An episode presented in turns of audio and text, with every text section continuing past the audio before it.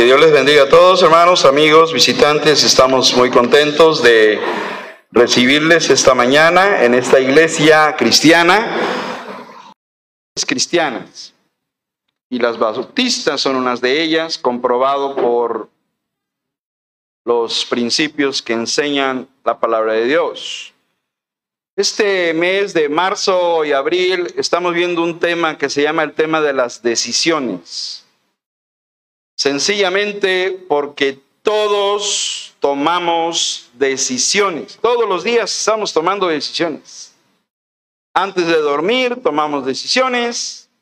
Cuando nos levantamos tomamos decisiones. Pero he estado enseñando las decisiones desde un punto de vista positivo, eso. O sea, los, los que en la Biblia han tomado buenas decisiones como un Josué que dijo, mi casa y yo serviremos a Jehová. Esa fue una muy buena, yo diría una de las mejores decisiones, servir a Dios con la familia. Eso es bonito. Pero en esta semana dije, bueno, ¿y si, y si le giramos, le damos un giro? Porque hemos visto muchos personajes bíblicos que han tomado buenas decisiones, pero también hay muchos que tomaron, ¿qué hermanos? Malas decisiones. Y yo considero que también deben ser motivo de estudio los que tomaron malas decisiones. La Biblia está llena de buenos y malos ejemplos de la toma de decisiones. Adán y Eva, por ejemplo, tomaron una muy mala decisión. ¿Cuál fue la decisión? Desobedecer a Dios. Dios dijo, no, de ese, de ese fruto, no, todo lo demás pueden comer, pero menos. Y ellos no hicieron caso a Dios y nos trajo dolorosas consecuencias. Tenemos que reconocer que en la toma de decisiones cometemos errores, fracasos decepciones, equivocaciones. A las malas decisiones hay que evaluarlas para no volver a repetirlas. Hay un hecho muy importante científico. Nos dice un profesor de los Estados Unidos, Joel Human, del Wesleyan College, dice que las personas tomamos cerca de 35 mil decisiones al día. No las contamos, bueno, son muchas. Incluso nos dicen en un estudio de la Universidad de Cornell, también de los Estados Unidos, que por lo menos al día llevamos unas 221 decisiones vinculadas tan solo para la comida. Así que todos los días estamos tomando decisiones. Vamos a ver un hombre en la Biblia que tomó, porque el tema se llama cuidado con las malas decisiones. El pasaje es Jonás. Vamos a abrir nuestro, nuestra Biblia en un pasaje, en una lectura más corta, que ustedes ya leyeron todo el capítulo, pero que en este momento yo voy a retomar la lectura para destacar algunos aspectos importantes de este pasaje.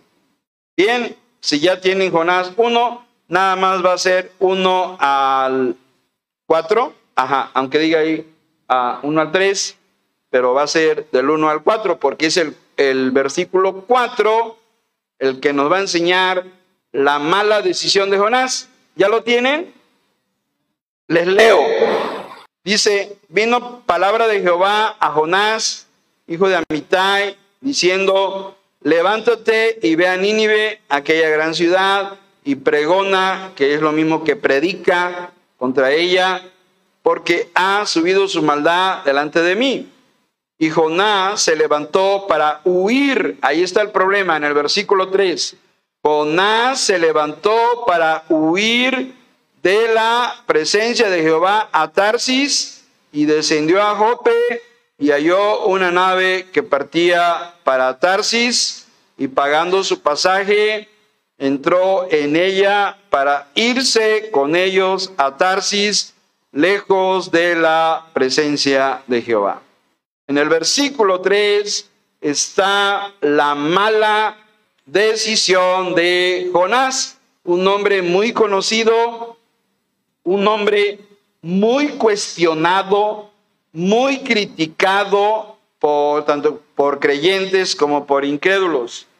Pero en el versículo 3 es donde encontramos su mala decisión. Por eso el tema de esta mañana que estamos abordando en estos meses es el tema de las decisiones. Y yo dije, voy a darle un, un giro.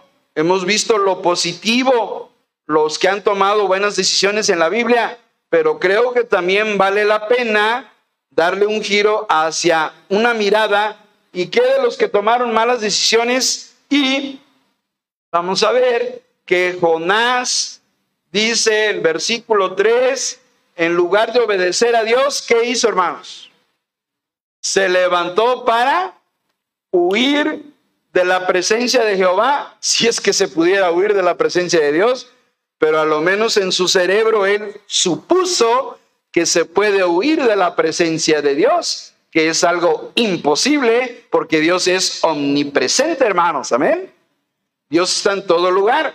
Es imposible literalmente huir de la presencia de Dios, pero él en su mala teología, en su mala doctrina, en su error conceptual, supuso que huyó de la presencia de Jehová y se fue a Tarsis, que se cree que Tarsis era un puerto de lo que hoy es España. Así desde allá, de las tierras bíblicas, de la costilla de Israel, la orilla del mar Mediterráneo, lo que hoy es la nación israelita, desde ahí tomó un barco en un puerto llamado Jope, me parece, y ahí está, dice, descendió a Jope y halló una nave que era un barco que partía para un lugar muy lejano allá en lo que han calculado los eruditos, Tarsis, un puerto en España, y dice, pagando su pasaje, su boleto,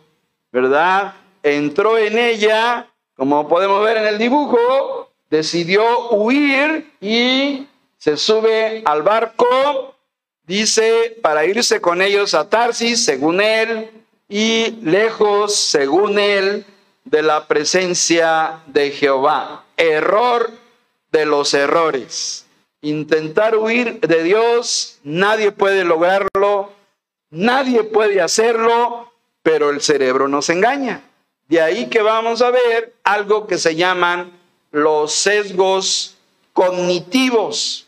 Hermanos, les quiero adelantar algo debemos tener mucho cuidado con algo en nuestra cabeza que se llaman los sesgos cognitivos. El premio Nobel Daniel Kahneman y Amos Bersky en 1972 hicieron referencia a los sesgos cognitivos que son errores de pensamiento, son falacias, son narrativas internas equivocadas que las traemos de manera inconsciente. Y eso, cuando vamos a tomar decisiones, influyen de manera errónea. Yo encontré esto, miren, ¿qué son los sesgos cognitivos? Bueno, cuando tomamos decisiones en base a nuestra experiencia previa, a los conocimientos y percepción de la realidad. El sesgo cognitivo es una interpretación incorrecta de la realidad que nos lleva a pensar y actuar de modo equivocado. Esto nos hace cambiar nuestra percepción de la realidad. Yo lo viví esta semana, bueno, la semana pasada. Fíjense que no traía el engomado de mis placas porque no lo había pegado en el cristal como se debe hacer. Lo puse a un lado y cuando fui a buscarlo ya no estaba. Y dije, ay, ay, ay, ¿qué pasó? ¿A dónde se fue? Pues si yo lo traía aquí precisamente para adherirlo al, parabrisas y empezaron los sesgos cognitivos. ¿Y si me lo quitaron donde mandé a lavar el auto? ¿Y si me lo robaron en la escuela? ¿Y si me abrieron y empezó? Dije, no, no, no, no, no, no, no, no voy a caer en sesgos. Voy a ir a casa, lo voy a buscar, gracias. Porque yo creo que ese lo tengo traspapelado. Y en, en mi mente intentaban esos sesgos de autoengañarme y tuve que darles un tache. Dije, no. Incluso se me comentó, ¿y si te lo sacaron donde lavan el auto? No, le dije, no lo creo. Y me fui con la fe. Fui a la casa, lo busqué en los folders, estaba la factura del audio. En la escuela. Y voy y ahí lo encontré, en un folder en la escuela. Así que, pero lo que yo noté, mi mente me quería engañar ¿Por qué? Porque hay sesgos que son razonamientos erróneos que influyen en nuestra manera de pensar y de, tomar decisiones. Está el sesgo de confirmación cuando le damos mayor importancia a la información que confirma nuestras creencias. Ajá, así es como yo lo pensaba. Y como se ajusta, creemos que tenemos la razón también está el sesgo de deseabilidad social. Cuando das una respuesta aceptada socialmente, en vez de expresar lo que realmente piensas, como la mayoría lo dice, ah, pues deben tener razón la mayoría, pero la Biblia nos enseña que no siempre la mayoría tiene la razón. Y los que crucificaron a Cristo el día viernes que gritaban, crucifícale, Estaban equivocados todos ellos porque Jesús era inocente, hermanos. No siempre la mayoría tiene la razón. Así que cuidado con los sesgos cognitivos. ¿Saben cuántos sesgos tenemos? Andan en nuestra cabeza. Por lo menos aquí hay, ahí están 4 por 3, 12, pero yo encontré que hay más de 200 sesgos. Es decir, allá andan flotando en nuestras redes neuronales internas y hay que tener mucho cuidado porque a mí me parece que Jonás tenía sesgos cognitivos basados en una mala teología. Y la primera es, quiso huir de la presencia de Dios. ¿Alguien puede huir de la presencia de Dios siendo que Dios es omnipresente? siendo que Dios se, mueve y existe en todo el universo? ¿En qué planeta Dios no vive o Dios, Dios no está? Díganme ustedes. ¿En qué galaxia Dios no habita? Díganme ustedes, siendo que Dios es omnipresente. Sin embargo, Jonás tenía problemas de sesgo cognitivos y hoy en día las personas siguen o seguimos teniendo sesgos cognitivos. Y ahí hay otro, miren, patrón ilusorio. Cuando encontramos patrones en sucesos no relacionados. Ah, yo tenía razón, miren, ya ven que sí. Y, ese es otro sesgo. El de arrastre muy popular en los jóvenes. Dejarse llevar por el comportamiento de grupo cuando le dicen, ándale, prueba la droga, no pasa nada. Lo pasa todo y lo peor de todo. Ese es un sesgo de arrastre, el de Dunning-Kruger. Bueno, ahí están. No vine a enseñar ese tema, solo los traigo como ejemplo de que todos tenemos sesgos cognitivos. ¿Qué son los sesgos cognitivos? Interpretaciones incorrectas de la realidad. No tenemos la capacidad de evaluar una situación porque aquí en la cabeza tenemos sesgos, también llamados prejuicios. Y los prejuicios bloquean la mente, la ciegan y no nos permite razonar de manera correcta. Bueno, pero yo no vine a hablar de los sesgos, los estoy usando como un ejemplo de lo que puede pasar en nosotros. Yo vine a hablar de un hombre llamado Jonás, ahí está en la Biblia, Está en el versículo que acabamos de leer. Ahí está. Dios le habló cuando dice la Biblia, vino palabra de Jehová a Jonás, quiere decir que Dios le habló, Dios desde el cielo hablaba, no había Biblia escrita, Dios de manera audible se comunicaba con sus siervos y les hablaba. Vino palabra de Jehová a Jonás, hijo de Amitai, se menciona a su papá Amitai, diciendo, levántate, probablemente estaba durmiendo, levántate y ve a Nínive, se le dio una comisión misionera, un trabajo misionero, levántate y ve a Nínive, aquella, aquella gran ciudad donde poblaban los asirios. Ese era el pueblo que vivía en, esa, en ese imperio mundial de los asirios, gran ciudad, amurallada, hermanos, las ciudades antiguas hacían una, un muro muy grande para protegerla de los ataques enemigos. Y Nínive debe haber tenido de 25 a 30 metros los, los muros para proteger a la ciudad.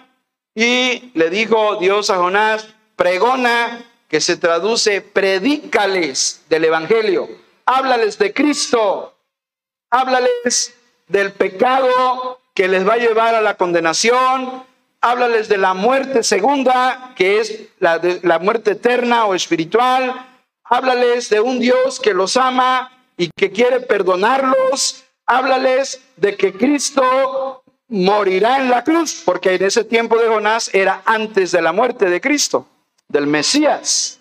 Así que Jonás tenía que ser un, trabajo misionero, un trabajo evangelístico, un trabajo espiritual de hablarle a la gente como es el mismo trabajo que tenemos los cristianos hoy. Decirle a la gente, número uno, que Dios los ama. Amén, hermanos. Dile a tus amigos, dile a tus vecinos, Dios te ama, pero tenemos un problema. Dios nos ama, pero tenemos un problema. ¿Y cómo se llama ese problema? El problema se llama pecado. Somos pecadores y ese problema, si no lo resolvemos por medio de Cristo, ese problema nos puede llevar a la condenación, a las llamas eternas. Ese es el peligro, ese es el problema que Jonás tenía que ir a explicarle a los ninivitas como se llamaban el gentilicio de los que vivían en la ciudad amurallada y muy grande de Nínive. Les tenía que pregonar, les tenía que predicar el evangelio. Hey, amigos ninivitas, Dios los ama, pero, pero tenemos un problema y el problema se llama pecado. Porque la Biblia dice, por cuanto todos pecaron, Romanos 3:23, por cuanto todos pecaron y están destituidos de la gloria de Dios, están dados de baja. Todas las personas están dadas de baja de la presencia de Dios, no tienen nada que ver con Dios. No, pero yo tengo religión, sí, pero la religión no salva. La religión no nos lleva a Dios. El único que nos lleva a Dios se llama Jesucristo. Él dijo, yo soy el camino, la verdad y la vida. Así que el camino para llegar a Dios, él mismo lo dijo en Juan 14, nadie viene al Padre si no es por mí. Es Cristo Jesús el que nos lleva a la presencia de Dios, no las religiones. Así que Dios nos ama, tenemos un problema que somos pecadores. Si no resolvemos ese problema en esta vida, ese problema nos va a llevar a la condenación.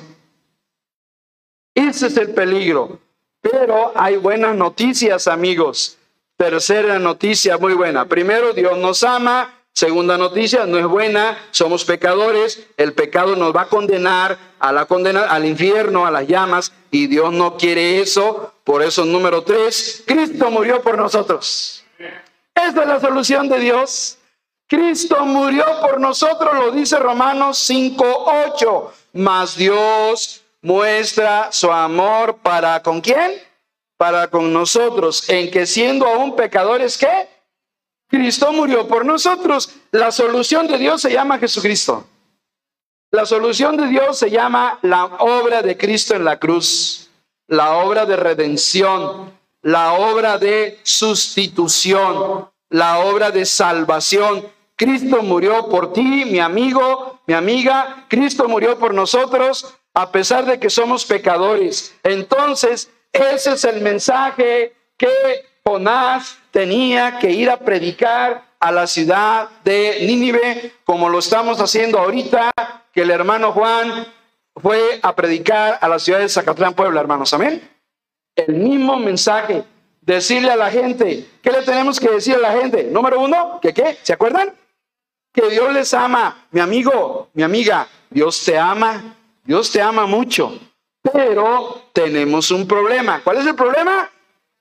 Somos pecadores. Romanos 3:23, por cuanto todos pecaron. Ahí está, Dios no se equivoca. Todos somos pecadores, pero hay una solución. La solución se llama Jesucristo. Jesucristo, mi amigo, hay una solución. Esa es la solución. Y número cuatro, la solución o la, la recibimos o la rechazamos. Eso ya depende de cada persona.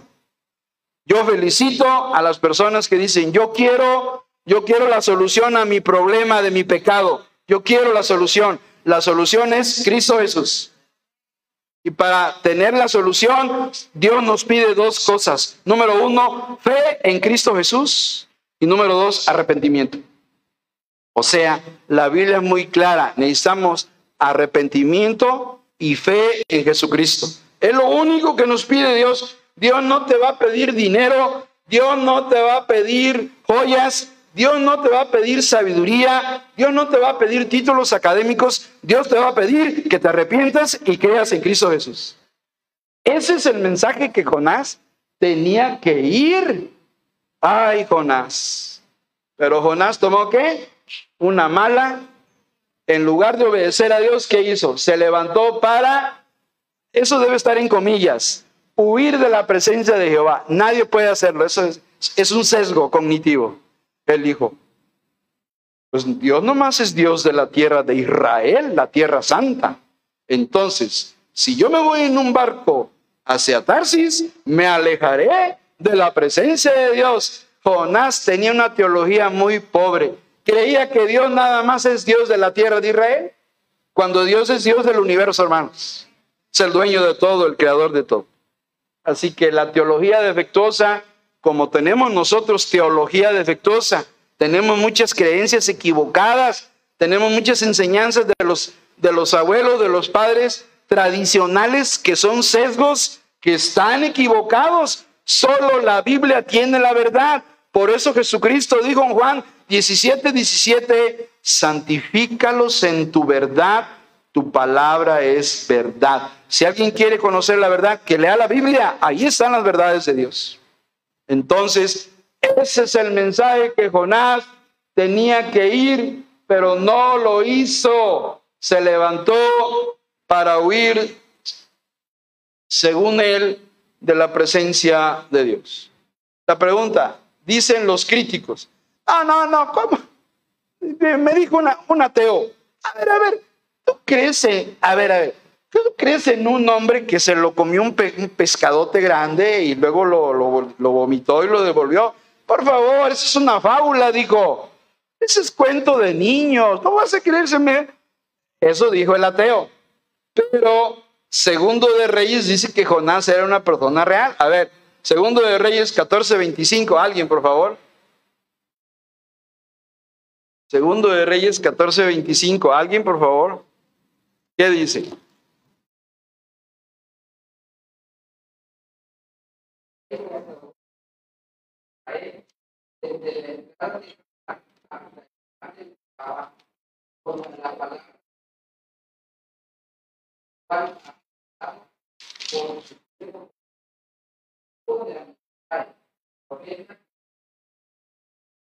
Ahí está, hermanos y amigos. Jonás fue un personaje real. Ahora, bueno, ah, bueno, ahí nomás dice que Jonás vivió, o sea que sí fue un personaje histórico. Pero eso de que, de que estuvo en el vientre de un pez, tres, ah, eso es un cuento. A ver, ¿Jesús es mentiroso, hermanos? A ver, ¿qué dice Mateo 12:40? Ahí está hablando Jesucristo. A ver, Mateo 12:40. Alguien, por favor.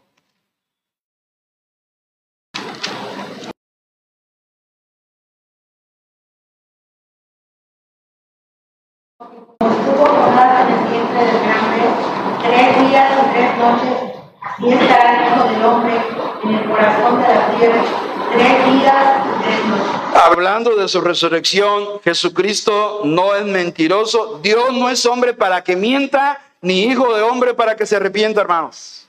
Y Jesús no echa mentiras. Él dijo en el verso 40, porque como estuvo Jonás en el vientre del gran pez tres días y tres noches, así estará el Hijo del Hombre, este es Jesucristo, en el corazón de la tierra, en la tumba, tres días y tres noches, y resucitó un día domingo, hermanos.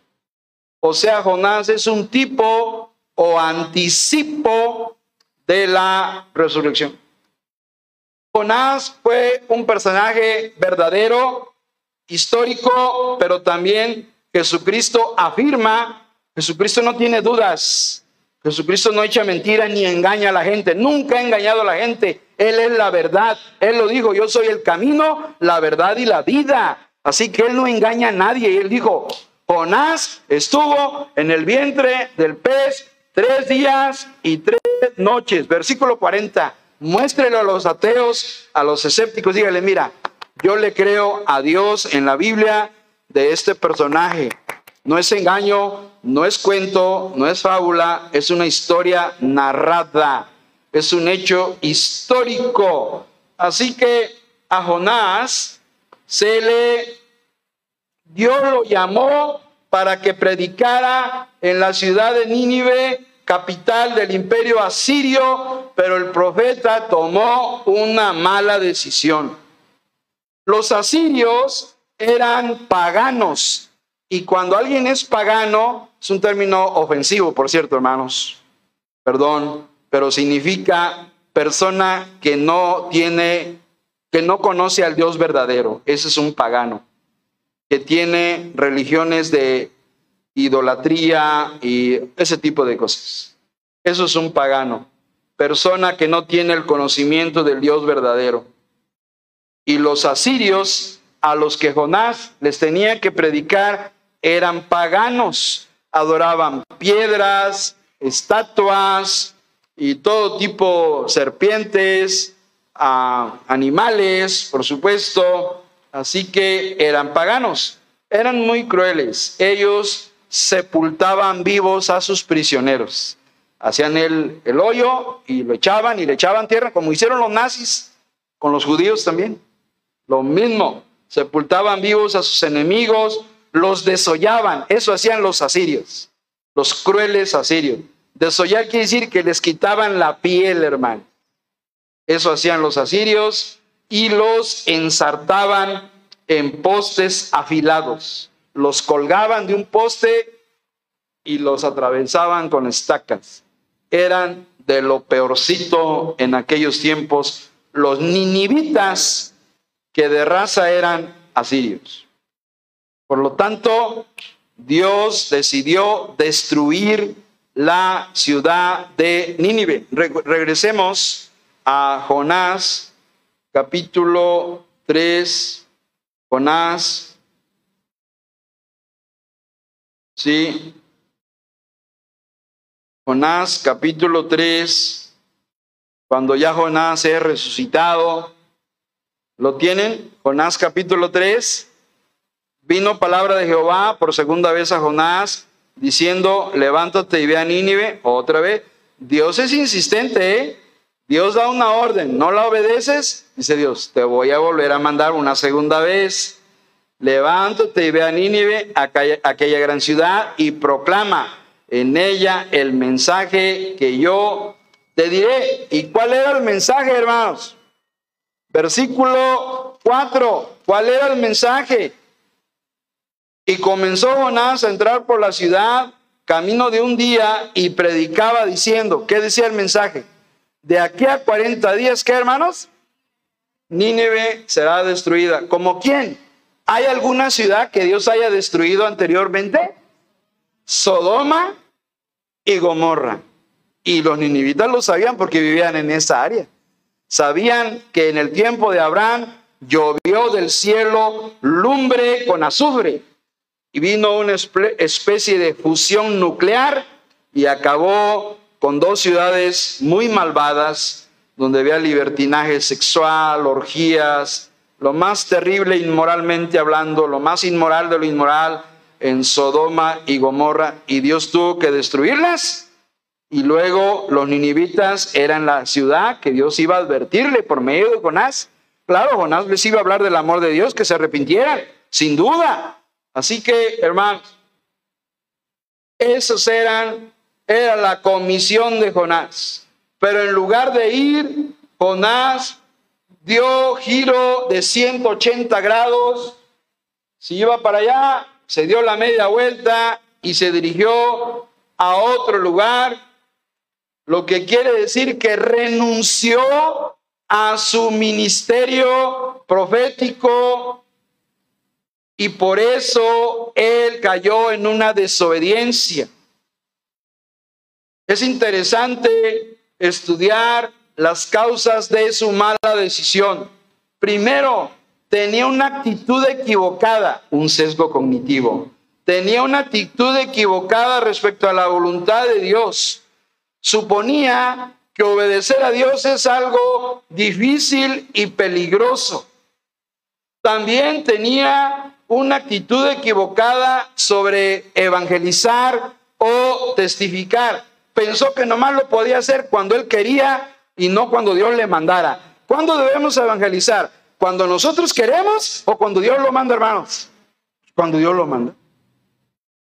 No, es, no está en tu voluntad cuando a ti te guste. Por eso la Biblia dice que instes a tiempo y fuera de tiempo. O sea, en todo momento. Pero Jonás tenía sesgos cognitivos. Tenía además la actitud equivocada hacia los enemigos de Dios, los ninivitas. ¿Por qué? Dijo, dijo así, yo, yo no les voy a hablar de Dios a esos crueles paganos, que se mueran, que caiga fuego del cielo y que los destruya. Esa era la actitud equivocada de Jonás. No tenía amor a las almas perdidas. Como hoy los cristianos que no evangelizan, no le tienen amor. Son como Jonás. Ah, si la vecina se muere y se, se condena, ¿por qué se condena? No quiere. O sea, nos cerramos en lugar de orar por las personas. En lugar de pedirle a Dios que Dios toque sus vidas, hermanos. Amén. No debemos perder la fe porque hay personas tan duras, tan duras, pero Dios quebranta su corazón y se convierten a Cristo. O sea, Pablo, el apóstol, llamado antes Saulo de Tarso, era de las personas más duras en la Biblia para aceptar a Cristo. Era tan duro, tan duro, que él arrastraba a los cristianos y los metía a la cárcel. Tenía un odio a los evangélicos, como hoy mucha gente tiene odio a la iglesia evangélica o a los cristianos evangélicos. Y así era Saulo de Tarso, los odiaba y los correteaba y los perseguía. Pero cuando iba a una ciudad llamada Damasco, ¿qué sucedió? Le habló Jesucristo, ¿sí o no? Le habla Jesucristo. Saulo, Saulo le dijo, ¿por qué me persigues? Y en ese momento quedó ciego. Dios lo hizo tocar fondo. Cuando las personas no se quieren arrepentir y poner su fe en Jesucristo, Dios los va a hacer que toquen fondo. Y Saulo de Tarso, Dios lo hizo tocar fondo que ya no confiara en su religión, que ya no confiara en sus tradiciones, que confiara en Jesucristo, que es el único que perdona y salva. Y ahí está Jonás. Y lo, como a los conejos, hermanos, la luz de la gloria de Cristo lo cegó, quedó ciego en ese momento. Ya no le tenían que llevar de la mano. Dios lo quebrantó, Dios lo humilló, porque era un perseguidor de cristianos. Dios puede con la persona más dura. No hay persona dura que Dios no pueda quebrantar, hermanos. Amén. Así que siga orando por sus vecinos, sigue orando por tu familia que te dice, no, a mí ni me invites a ir a la religión. No, no, no es una religión, es una iglesia cristiana.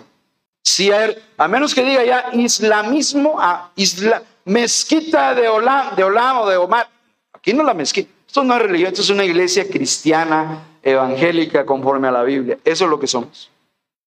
Pero las personas endurecen Y los ninivitas estaban endurecidos porque eran paganos. Y Jonás estaba igual que ellos, estaba endurecido. Tomó muy malas decisiones. ¿Cuáles fueron las malas decisiones de, Jonás? ¿Saben cómo se ven? Hay verbos que dicen que en lugar de estar a la altura de la voluntad de Dios, se fue bajando, bajando, bajando, bajando, bajando. A ver, vamos a verlo. Capítulo 1 de Jonás. Miren.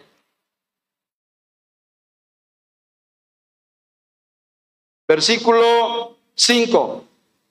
Y los marineros tuvieron miedo después que vino el gran viento y la tempestad, y cada uno clamaba a su Dios. Quiero que note que Dios está en minúscula, lo que quiere decir que era un Dios falso.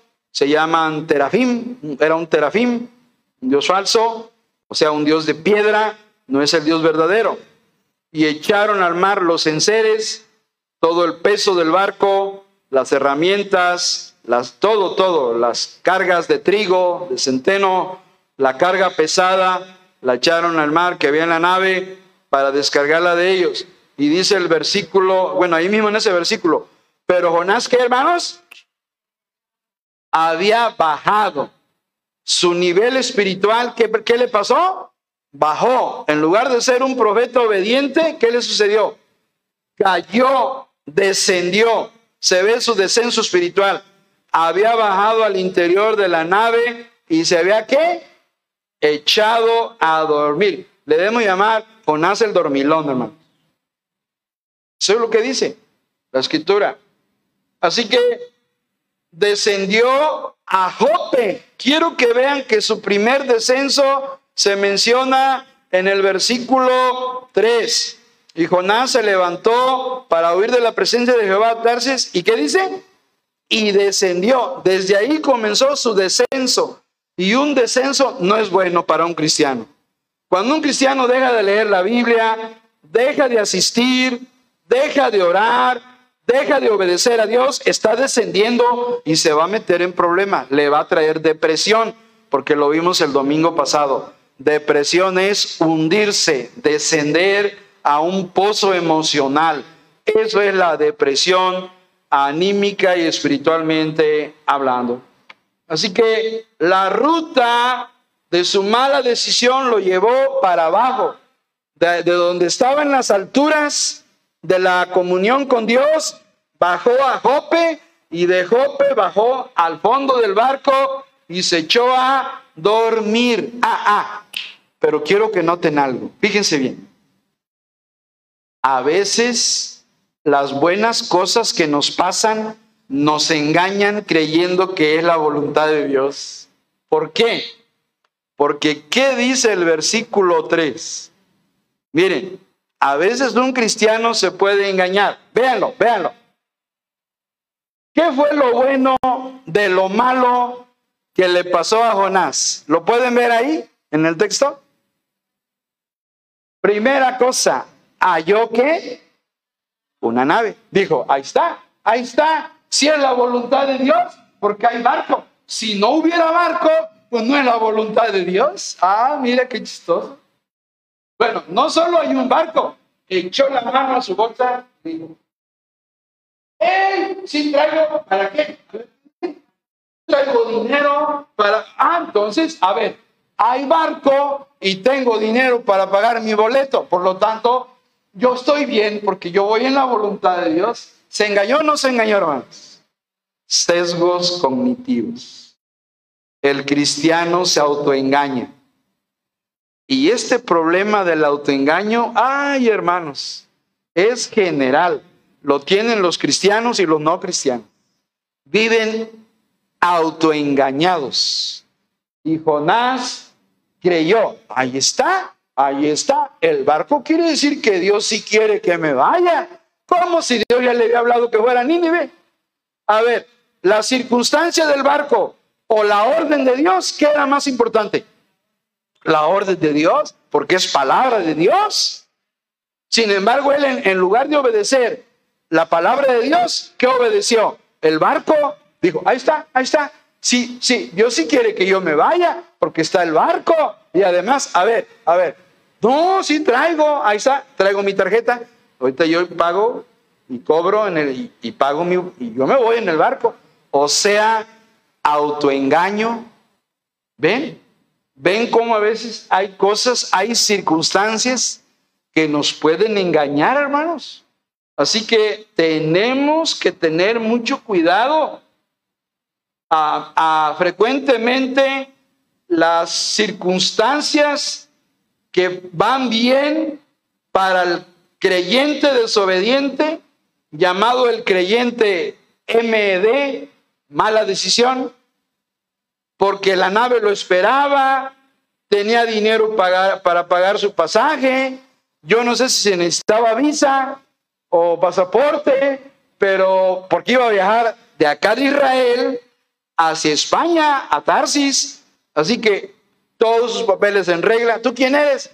Soy Jonás. Ah, pásale, paga tu pasaje. Y entró al barco. ¿Ven cómo Jonás lo engañaron las circunstancias? Sesgos cognitivos. Nuestro cerebro nos engaña.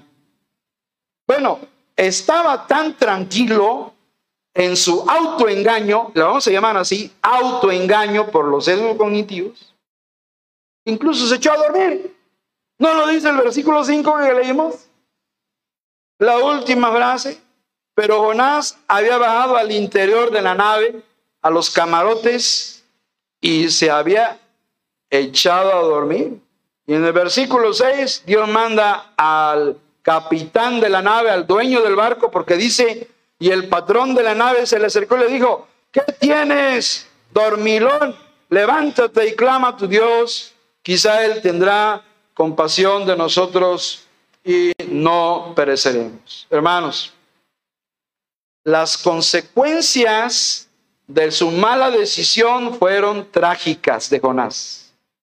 Primera, Dios dejó de hablarle. Dios nomás le habló, ¿dónde? En el versículo 1. Vino palabra de Jehová Jonás, hijo de Amitai, diciendo, le dio una orden, levántate, ve a Nínive, aquella gran ciudad, pregona contra ella, porque ha subido su maldad delante de mí. Ya vimos que los ninivitas eran muy crueles.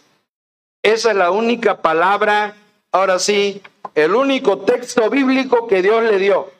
Y en lugar de obedecer, se dio la media vuelta y se fue a otro lugar. Eso le trajo consecuencias. Primera consecuencia, Dios ya no le habló. Ustedes pueden leer en el pasaje que sigue que Dios le habló de manera personal. No, Dios tuvo que usar una tormenta marina, una tormenta en el mar Mediterráneo. Dios empezó a hablarle por medio de los fenómenos meteorológicos. Perdió su comunión con Dios se echó a dormir, y lo digo porque así dice la Biblia, que se echó a dormir en el interior de la nave. Perdió su vida espiritual porque dejó de orar, mientras los marineros en la cubierta del barco estaban de rodillas clamando a Dios que se apaciguara la tormenta. Jonás estaba durmiendo, símbolo del cristiano que ya no asiste a la iglesia, que ya no ora, ya no quiere obedecer porque cae en depresión cae en un pozo emocional y deja de obedecer a Dios. Además, perdió su testimonio cristiano, porque en lugar de estar orando que Dios calmara la tormenta, como el Señor Jesucristo, cuando los apóstoles se subieron al barco y vino una tormenta y él iba durmiendo en la proa, se llama la proa, la parte norte del barco, ahí iba durmiendo, dice que el Señor aparentemente dormía, y vino una tempestad, dicen los evangelios, me parece que es a Mateo capítulo 8 por allá, y una tempestad, y los apóstoles con miedo, y, al Señor le habló a la tormenta, le dijo, calla y enmudece. ¿Y qué le pasó a la tormenta, hermanos? Vino grande bonanza, dice. O sea, la cal dejó de llover, el barco dejó de sacudirse, se salieron las nubes, el sol, bien bonito, por el poder de Jesucristo, hermanos. Pero aquí con Jonás estaba la tormenta, el barco era una cáscara de nuez en medio del mar, del océano Mediterráneo, y, el Jonás durmiendo perdió su testimonio en lugar de decirles, arrepiéntanse amigos, hay un Dios en los cielos, un Dios espíritu, un Dios vivo y verdadero y un Salvador llamado Cristo Jesús. Acéptenlo en su corazón. En lugar de decirles eso, Jonás estaba durmiendo. Y así son los cristianos. Están durmiendo en lugar de hablar de Cristo. Y así son las personas, duermen un sueño, un letargo espiritual, no físico, espiritual, y no se dan cuenta que vienen los juicios de Dios. ¿Usted cree que la pandemia que vivimos es algo accidental, hermanos? Es un aviso de Dios de lo que viene. Se lo anticipo a usted, porque si se queda lo va a comprobar. Vienen siete años terribles en este mundo. Para ese entonces la iglesia verdadera de Cristo ya no va a estar aquí. Cristo viene por la iglesia y se la lleva al cielo. A los cristianos. Cuando digo iglesia no me refiero al edificio, me refiero a la gente que ha sido lavada en la sangre de Cristo. Los que hemos sido perdonados por Cristo Jesús. Así que Jonás tenía que estarles predicando ahí a los marineros. Amigos, acepten a Cristo. Amigo, arrepiéntete ahí, diciéndoles, acepta a Cristo Jesús en tu corazón, porque cosas peores vienen en este mundo. Y, pero Jonás no, Jonás estaba ya, se echó a dormir, dice la Biblia. Interesante.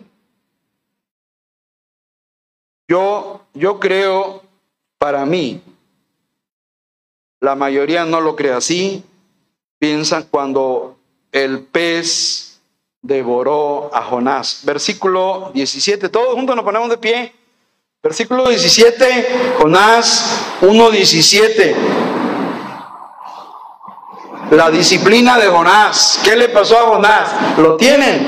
Verso 17, lo leemos todos juntos, dice, pero Jehová tenía preparado un gran pez que tragase a Jonás y estuvo Jonás en el vientre del pez tres días y tres noches. Pueden sentarse.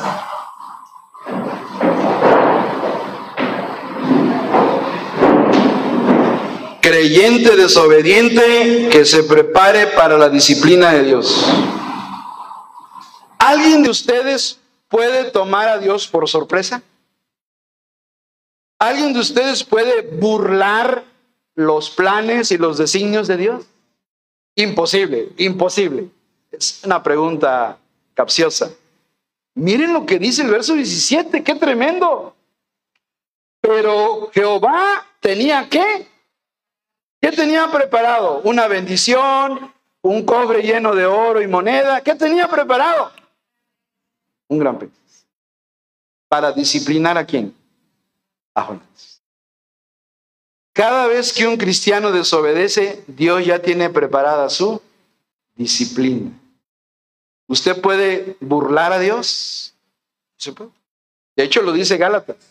No os engañéis, Dios no puede ser burlado, pues todo lo que el hombre sembrare, eso cosechará. Entonces, dice el verso 17, Jehová tenía preparado un gran pez. Dios ya había preparado. Si Jonás, como la abuelita o la mamá que ya tiene el cinturón o la varita por ahí, si te portas mal, mira, ahí está.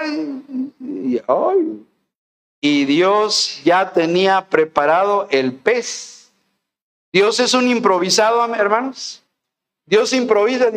Dice Dios, a ver qué voy a hacer con Jonás, que en lugar de ir a predicar a Nínive, se fue por otro rumbo. Ay, no sé qué voy a hacer. No, a Dios nadie lo toma por sorpresa. Dice que tenía preparado un gran pez para que tragase a Jonás y estuvo Jonás en el vientre del pez tres días. ¿Se imaginan estar adentro del vientre de un pez? Olor a camarón echado a perder ¿Cómo decimos acá los veracruzanos? Chuquiaqui, olor a chuquiaqui. Húmedo, oscuro, porque no lleva una lámpara, Jonás. Y se sentó por ahí en un ladito en el vientre del animal y lo oía como resollaba. Todo ahí y, mucho, seguro que había muchos huesos de peces que había comido este animalón probablemente un cachalote, no una ballena, un cachalote enorme de 30 metros de largo, que es, es el mamífero marino más grande, el cachalote, probablemente. La Biblia no, como no había la selección biológica de, las especies, pues no dice ah, perteneciente a la familia de los y a la rama y a los vertebrados. No, es que la Biblia no es un libro científico, sin embargo, tiene muchos elementos de ciencia. Nomás dice un gran pez. Jonás dijo, era un gran pez. Es todo lo que sé. No me piden de qué medida era, pero yo estuve allá adentro. Y la mayoría no lo creen así. Yo creo que Jonás se murió. Versículo 6. ¿Lo tiene? 2, 2, 6. ¿Lo tiene? Dice, descendí a los cimientos de los montes, la tierra echó sus cerrojos sobre mí para siempre, mas tú sacaste mi vida, ¿qué? De la sepultura, oh Jehová, Dios mío. Probablemente murió de asfixia, pero Dios lo resucitó. Por, él, por eso Él es un tipo de la resurrección de Cristo. Muerto tres días y al tercer día se levantó. Muerto Jonás, ahogado por asfixia, pues yo creo que no había mucho oxígeno ahí adentro en el vientre del pez, todo húmedo, maloliente, nauseabundo, un ruido ensordecedor de la respiración del animal. ¡Ay, qué terrible es eso! Y luego, a falta de oxígeno, probablemente, algo pasó allí. Pero Jonás habla de que Dios lo sacó, sacaste mi vida de la sepultura. Esto le puede pasar a un cristiano desobediente. Qué compasivo fue Dios que lo resucitó. A eso le llevaron sus malas decisiones. ¿Cuál fue la mala decisión? En lugar de obedecer a Dios, se fue por otro rumbo. Eso fue una mala decisión por el problema de sus sesgos cognitivos, que son muchos sesgos, muchos prejuicios, muchas maneras erróneas de interpretar la realidad. Si ahorita nos pusiéramos a interpretar esta realidad, estamos en un edificio de cuatro paredes, con unos ventiladores, con treinta y tantas personas, eh, estamos escuchando una predicación bíblica en una iglesia bautista cristiana. Cada quien vería cosas de diferente manera. Cada quien daría su propia realidad, su cosmovisión. Qué difícil, hermanos y amigos, es evaluar una realidad. Tenemos que ser muy cuidadosos, eso sí, con las decisiones que tomamos. Porque si tomamos malas decisiones, las malas decisiones nos van a traer malas consecuencias. Jonás, Dios le dijo a Jonás, ve a Nínive, pero Jonás se fue en dirección contraria. Dios le estaba dando una oportunidad a Jonás. ¿Cuál era la oportunidad, hermanos? Servir a Jesucristo, servir a Dios, predicar el Evangelio. Pero él tomó qué? Malas decisiones, tus sesgos se oponen a las oportunidades que Dios te da. Dios llama a ustedes a que le sirvan al Dios vivo y verdadero, hermanos, al Padre de Jesucristo. El cristiano, ay, no tengo tiempo, estoy muy ocupado, es que no puedo, es que ya tengo acá este compromiso, es que ya tengo... Y, y nuestros sesgos, nuestras malas decisiones nos están impidiendo servir a Dios como Jonás y eso nos puede traer una mala consecuencia. Nomás aquí, no están todos, tengo la infografía, hay más de 50 sesgos cognitivos, errores de pensamiento que los seres humanos traemos en la cabeza. Es un buen tema para estudiar, ¿eh? pero no es el propósito. Vamos a ponernos de pie para leer Proverbios 3, del 5 al 8, ya terminamos. ¿Qué nos aconseja la Biblia? Que es lo mismo decir que nos aconseja Dios para tomar decisiones. Proverbios 3, del 5 al 8. Lo tienen, hermanos y amigos. Lo vamos a leer en Reina Valera, en la Biblia que usamos, Proverbios 3, 5 al 8, Yo voy a leer el 5, ustedes el 6, yo el 7 y todos juntos el 8. Dice la Biblia. Fíjate de Jehová de todo tu corazón y no te apoyes en tu propia prudencia.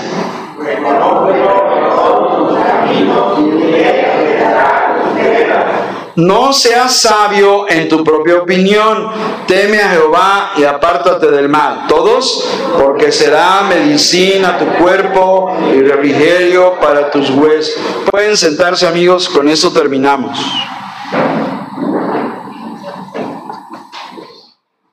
Les pregunto, hermanos y amigos, ¿alguna vez ustedes alguna vez han tomado una mala decisión? Todos. Todos hemos tomado una mala decisión. Les voy a decir cuál es la peor y más mala decisión que puede tomar una persona en relación a Cristo.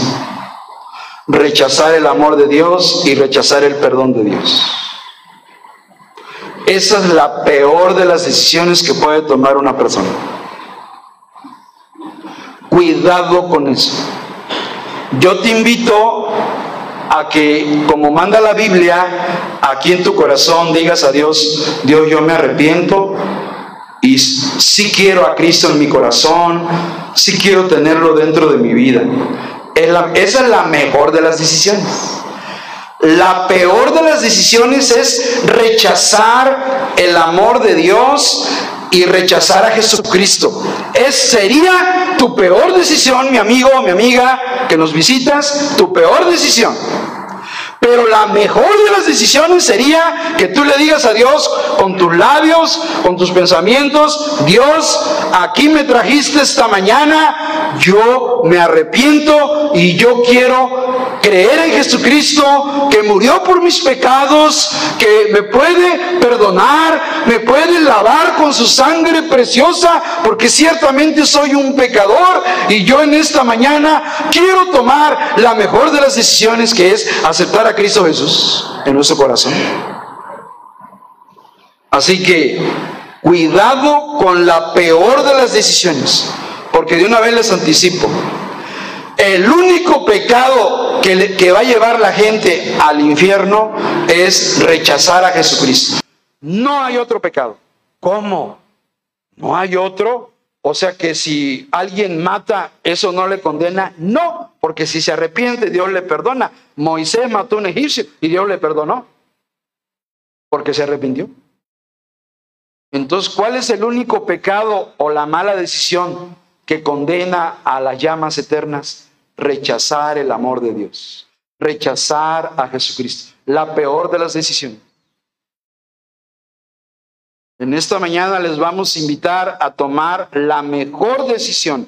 Mientras seguimos los consejos de Dios para tomar decisiones que están en Proverbios 3, del 5 al 8, ahí en su Biblia, acuérdense, en cualquier Biblia católica, evangélica, de cualquier Biblia, es lo mismo, están esos preciosos consejos. Primer consejo de Proverbios, pon toda tu confianza en Dios y no en lo mucho, que porque si confías en lo que sabes, ahí hay sesgos que cognitivos y te puedes autoengañar. Cuidado con eso. Número uno. Número dos, toma en cuenta a Dios que en, en tus decisiones. Dile a Dios, Dios, ayúdame en esta decisión. No quiero ser defraudado, engañado, que me tomen el pelo. Dame sabiduría, Dios. Ayúdame. Por eso dice, toma en cuenta a Dios en todas tus acciones y Él te ayudará en todo. Tres, no te creas muy sabio. Ah, no, no, no. A mí no me den consejos. Yo no necesito consejos porque yo sé lo puedo decir. No, no, mira, todo, aún el más anciano de los hombres ha aprendido a ser humilde y reconocer que siempre necesitamos un buen consejo. ¿Sí o no, hermano? ¿Quién lo sabe todo entonces? Dígame, ¿quién lo sabe? ¿Quién es el sabelo todo que se la sabe? Nadie, hermanos. Seguimos aprendiendo, seguimos cometiendo errores. Y seguimos tomando malas decisiones. Así que ya es tiempo de aprender a tomar buenas decisiones. Por eso dice, no te quedas muy sabio, obedece a Dios y aléjate del mal, así te mantendrás sano y fuerte. Es una manera moderna de traducir lo que dice Proverbios 3, de 5 al 8 en Reina Valera. Hermanos y amigos, termino diciendo, delante de Dios que nos está viendo, nos conviene tomar una, la mejor de las decisiones. Y la mejor de las decisiones es arrepentirnos de nuestro pecado y poner la fe en Jesucristo para poder tener perdón y salvación y vida eterna en Cristo Jesús. Pero si alguien se le ocurriera decir, ah, a mí no me convencen, yo sé lo que creo. Ah, bueno, se respeta la decisión, pero es la decisión. ¿Saben qué es lo bonito de Dios? Dios respeta las decisiones. ¿Acaso Adán y Eva cuando iban a comer el fruto, Dios les dijo, ¡ey, ey, no, no, no, dejen ahí! Dijo Dios, les di libre albedrío. ¿Saben lo que son libre albedrío? Que podemos tomar, ¿qué? Decisiones. Libre albedrío. Y Dios no le dijo a, ni a Jonás, le dijo, ¡eh, Jonás, Jonás! no te subas al barco. Jonás, no, no, yo lo dejo que coseche las consecuencias. Así que en esta mañana necesitamos que Dios nos dé sabiduría. Tomar la mejor de las... ¿Cuál es la mejor de las decisiones? ¿Cuál es? Arrepentirnos y aceptar a Cristo Jesús. Amén. Sus ojos cerrados, vamos a orar. Por favor, por respeto a esta congregación. Primeramente, por respeto a Dios, todos con sus ojos cerrados. Y vamos a hacer una oración delante de Dios que nos está viendo. Oremos. Padre Santo, te damos gracias en este momento por tu hermosa palabra. Yo sé que mis hermanos de Masai están orando a ti en este momento, que toque las vidas de estas personas, que el Espíritu Santo les ilumine para que entiendan, número uno, que tú les amas. Número dos, que tenemos un problema que es nuestro pecado, nuestra desobediencia nuestros malos actos que hemos cometido todos, que somos pecadores. Eso es un problema que tenemos que resolverlo hoy, porque si, si salimos de este templo sin habernos arrepentido, sin haber confiado en Cristo Jesús como Señor, eso nos pone en un peligro mayor de morir y, e irnos a la condenación. Y tú no quieres eso, Señor. Por eso mandaste a Jesucristo a morir por todos nosotros como pecadores, para que al arrepentirnos tengamos la vida eterna, Señor. Así que yo te ruego en este momento que el Espíritu Santo ah, se acerque al oído, al corazón, a la mente de las personas y que tú les hables, Señor. Diles que los amas mucho, pero quieres salvarlos, pero tienen un estorbo llamado pecado y esos pecados no nos permiten llegar al cielo, porque el cielo donde tú moras es un lugar muy santo. Así que te pido que nos hables esta mañana a nuestra mente y a nuestro corazón, Señor. Y así como estamos, amigos, le voy a hacer una invitación. Usted use su libre albedrío, lo que usted crea conveniente. En el nombre de Jesucristo, que nos está viendo, yo le invito a que ahí donde está sentado usted, caballero, señorita, dile a Dios con tu mente, con tus pensamientos, con tu corazón, dile, Dios mío, hágalo, no va a perder nada. Hágalo entre usted y Dios. Nadie le va a oír, por cierto, ¿eh? Nada más le va a oír Dios. Dice Romanos 10:13, todo el que invoque el nombre del Señor será salvo. Si usted en esta mañana le dice a Dios con su, con su mente, con su corazón, de manera sincera, dígale, Dios mío, en este momento yo me arrepiento de todos mis pecados. ¿Ya lo hizo? Hágalo. Tome esa buena decisión. La mejor de las decisiones es esa. ¿Ya lo hizo? Dígale a Dios, Señor, yo me arrepiento. He, cometido errores, he hecho cosas malas. Tú lo, tú lo sabes, Dios, tú lo sabes todo. Pero yo en esta mañana, yo me arrepiento. Me avergüenzo, Dios, de, mis, malas, mis malos actos. Pero en este momento reconozco y me arrepiento. ¿Ya lo hiciste? ¿Ya le estás diciendo eso a Dios? Número dos, ahora dile, Dios, te pido que Jesucristo venga a mi corazón. Jesús, ven a mi vida Jesús, sálvame, hágalo. No va a perder nada. Dios le va a dar vida eterna y salvación. Dios, Jesús, ven a mi corazón, entra en mi vida, sálvame, perdóname, lávame en tu sangre preciosa. Cámbiame, Señor Jesucristo. Hágalo con fe, hágalo con verdadero arrepentimiento. Y si lo hace, Dios le va a salvar y perdonar y usted va a salir de aquí limpio de su alma porque usted será lavado en la sangre del Cordero Cristo Jesús. Bien, dígale, Jesús, te doy gracias por morir por mí. Dígale, agradece, sea agradecido con Dios. Dígale, Señor Jesús, gracias porque moriste por mí en la cruz del Calvario. Te alabo, te agradezco y todo esto lo pido en el nombre de Jesús. Debemos pedir en el nombre de Jesús. Dígale, todo esto lo pido con sinceridad en el nombre de Jesús. ¿Ya lo hicieron, hermanos amigos? Es una invitación. Es una decisión necesaria y urgente. Bien, ahora yo le invito. ¿Alguien de ustedes oró con sinceridad? Todos con sus ojos cerrados. No hemos terminado. Ya vamos a terminar. Ya. En, en menos de dos, tres minutos ya terminamos. A ver, levánteme la mano así, la mano derecha, no va a hablar, nada más levánteme y luego la baja. ¿Quién oró sinceramente a Dios así? Levante su mano. Dios te bendiga, Dios les bendiga ahí atrás. Gracias a Dios por ustedes. Veo varias manos levantadas. Bendito sea el Señor. Gracias a Dios. No va a perder nada. levante su mano y diga, sí, ¿por qué no? Dios te bendiga, joven, a ustedes también. Gracias a Dios por sus manos levantadas. Bien, ahora déjenme terminar esta hora. Pónganse de pie los que levantaron su mano porque voy a orar por ustedes. Pónganse de pie, ahí en sus lugares. Nada más. Nada más. No, van a dar nombre, nada. Ahí. Pónganse de pie porque voy a hacer una oración por ustedes. Bien. ¿De acuerdo? Oremos. Gracias a Dios por ustedes. Primero, miren lo que voy a hacer. Voy a dar gracias a Dios por ustedes. Oremos. A Dios en la Biblia se le ora así. Padre nuestro que estás en los cielos, te alabamos en este momento por estas personas puestas en pie. Tú conoces su corazón, tú eres el mejor cardiólogo, tú usas la mejor radiografía para mirar el corazón y tú sabes si fueron sinceras delante de ti, porque no es conmigo ni con la iglesia, sino contigo. Me parece que ellos han tomado una la mejor de las decisiones que es arrepentirse y número dos, aceptar a Cristo en el corazón. Ahora te pido que bendigas a estas personas. Tú las estás viendo desde el cielo, Padre.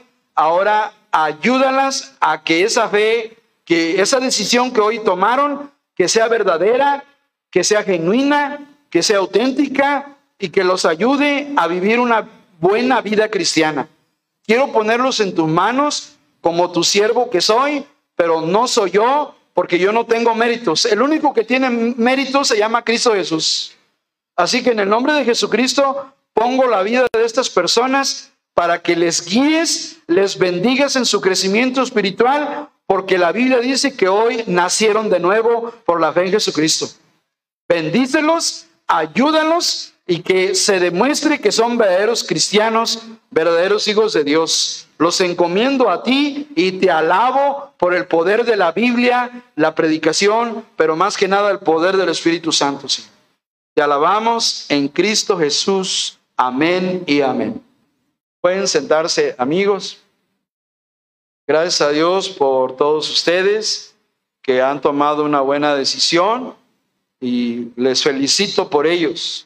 La peor de las decisiones ya la conocen. Es esa, esa gentecita que anda por ahí que dice, a mí, a mí ni me hablen de